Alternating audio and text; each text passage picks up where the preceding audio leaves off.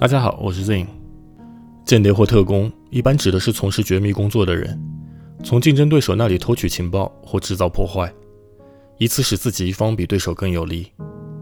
影视作品中的间谍形象往往俊秀飘逸，轻松完成各种任务。但事实上，这个隐藏在黑暗中的职业，除了神秘与危险，更多的是龌龊与残酷。上个世纪五十年代，经历韩战后的北韩和南韩都如同一片废墟。尽管背后分别有当时的超级大国苏联和美国的支持，但整个朝鲜半岛都非常落后贫穷。直到一九六零年代，韩国前总统朴正熙政变成功，韩国在他的铁腕统治之下发生了汉江奇迹，整个国家经济开始崛起。伴随着经济发展，韩国在国际上的地位也大幅提升，最终在知名度和财力的支持下，申请到一九八八年夏季奥运会的主办权。原本大家都是一贫如洗，可没想到南韩突然变得富有。并惊艳了所有人，而此时的北韩国内经济停滞，对比之下，北韩着急了。在韩国取得奥运会主办权后的第一时间，北韩就提出南北联合举办的要求，但被韩国拒绝。同时，连曾经的亲密盟友苏联也宣布将派出多达五百人的运动员队伍参加这场盛会。这一切让北韩感到颜面尽失，于是，一个阻挠汉城奥运会的计划开始实施。相貌美丽的金贤姬出生于北韩外交官家庭，父亲是名外交官，曾担任驻古巴大使馆高级秘书。家庭条件优渥的他，过着与那些在温饱线上挣扎的底层人民无法想象的生活。小学三年级，他就能参演电影，成为小明星。十一岁时，又被选中为韩国代表团团长献花。高中毕业后，被政府安排进入平壤外语学院攻读日语系。国家赋予他的几乎是最好的一面。因此，当他被告知韩国人民生活在水深火热中的思想时，对此深信不疑，并被正式收编成为一名北韩对外情报部特工。一九八一年，二十岁的金贤基秘密进入了训练特工的设施——东北里招待所，在这里改名金玉花，并接受了特工训练，包括搏击、射击、爆破，甚至被敌人抓获后如何自决。训练特工技巧的同时，金贤基也接受韩国和日本的文化培训课程，好为伪装成日韩公民做准备。当时的北韩限于自身发展的限制，于是有一项非常特殊的国家行动——绑架。情报部门经常从日本、中国、泰国以及韩国等邻国绑架各种人才来用。领导人想拍宣传电影，就到韩国绑架一个导演来；想学习英语，就到中国绑架一个外国助教；想制造机器，就到日本绑架一个工人。所以，当时为了培养金贤姬，情报部门特意从日本绑架了一个名叫田口八重子的酒吧服务员，专门安排他教授日语和日本文化。田口八重子和金贤姬一起生活了三年，期间进行了详细的日本餐桌礼仪、化妆技术和肢体语言等训练。完成训练之后，金贤姬又为了争取澳门公民的身份而多次潜入中国广州，进行澳门渗透工作的准备。当时。化名吴英的金贤姬，为了应对普澳政府移民局的盘查，自称是出生在黑龙江省的中国女孩。幼年时父母在某次运动中被迫害致死，因此希望能受到澳门政府的庇护，成为澳门公民。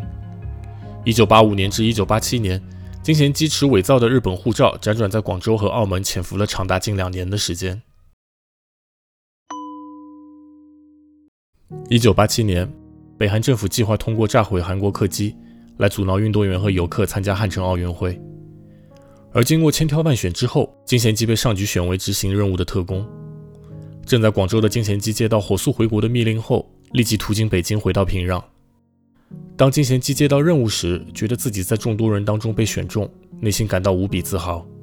他在自传中写道：“当年接到炸毁韩国飞机的命令时，没有杀死无辜者的罪恶感，只是感激交给我重大任务的领袖大人。”一九八七年十一月二十八日，金贤基和另一名老牌特工金圣一伪装成一对日本妇女，混入大韩航空 K 一八五八次航班。这班航班里坐满了当时出国务工的韩国劳工。临近年末，这些在海外辛苦打工的韩国人终于要与久别的家人重逢。机舱里的气氛格外欢乐，谁也没想到重逢转眼就成了诀别。金贤基和金圣一将伪装成收音机电池的固体炸弹。和伪装成洋酒的液体炸弹藏在行李舱中，并将指针拨到九小时后引爆。两人做完这一切之后，在经停中途转机时下了飞机。九个小时后，飞机在印度洋上空爆炸，机上一百一十五人无一生还。韩国方面一开始将其定义为机械故障引发的空难，因为这架遇难的波音 B707 客机曾在数月前发生过滑出跑道、严重损伤的事故，维修后复飞才没多久，并且英国航空公司曾有一架同型号的波音707客机发生过类似空难。然而，等他们对飞机残骸做了技术层面的分析，才意识到这是一起炸弹袭击。一九八七年十二月一日，金贤基持伪造日本护照进入巴林时被发现。在机场被扣押盘问时，搭档金圣一突然掏出香烟，咬破滤嘴中的毒药，当场毙命。而同样试图吞下毒药的金贤基被警方强行抠出残渣，最终抢救了回来。半个月后，金贤基被引渡到韩国接受调查。起初，金贤基一度绝食抗拒调查，后来又用流利的日语说自己是日本人。被调查人员戳穿他不认识日本人常吃的即食紫菜后，又称自己在中国出生。逃亡到澳门才偷渡至日本。虽然金贤基一再拒绝透露实情，但韩国侦讯人员并没有使用酷刑，反而很温和地对待他，允许他看韩国的电视节目，甚至带他到繁华的汉城市中心逛逛。汉城的街道上车水马龙，熙熙攘攘的人群，个个衣着得体。这幅景象对金贤基从小接受的教育中韩国落后疾苦的印象造成强烈的冲击。被震撼的金贤基这才明白。自己坚信的可能都是假的，他的心理防线彻底崩溃，随后坦白了一切。一九八八年一月十五日，韩国安全部门公布了对此次事件的调查报告。在官员发言结束后，金贤基与记者见面，他声音不大，数次被台下相机快门的声音淹没，给人的感觉非常柔弱。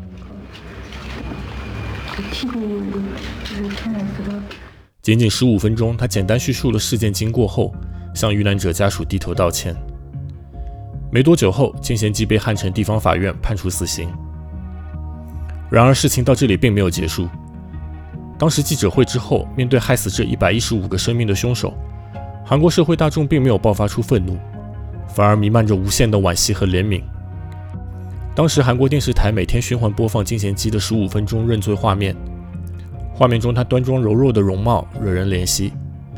韩国民众大多相信他是遭到洗脑或被胁迫才犯下的错误。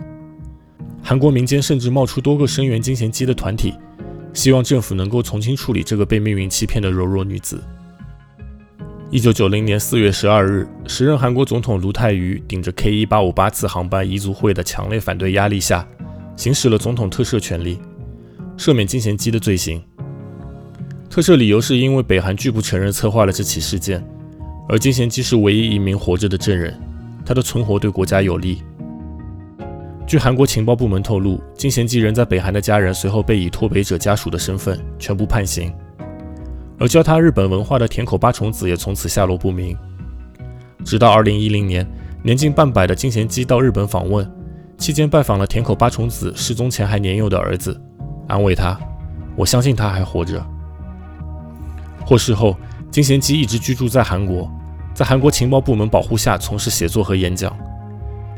其后来出版的《现在作为女人的手记》，在韩日两国都成为畅销书，后又被拍成电影。一九九七年十二月，金贤基与当时曾参与他调查工作的原韩国安企部官员秘密结婚，在韩国过着普通主妇的生活。二零一零年在日本访问时，金贤基受到高规格礼遇。韩国国情院以每小时近一千万韩元的价格租用豪华直升机，带着他在东京上空观光，一时间舆论哗然。也许是金贤基的美貌让大众失去戒心，选择了原谅。但是，愤怒的被害者家属允许吗？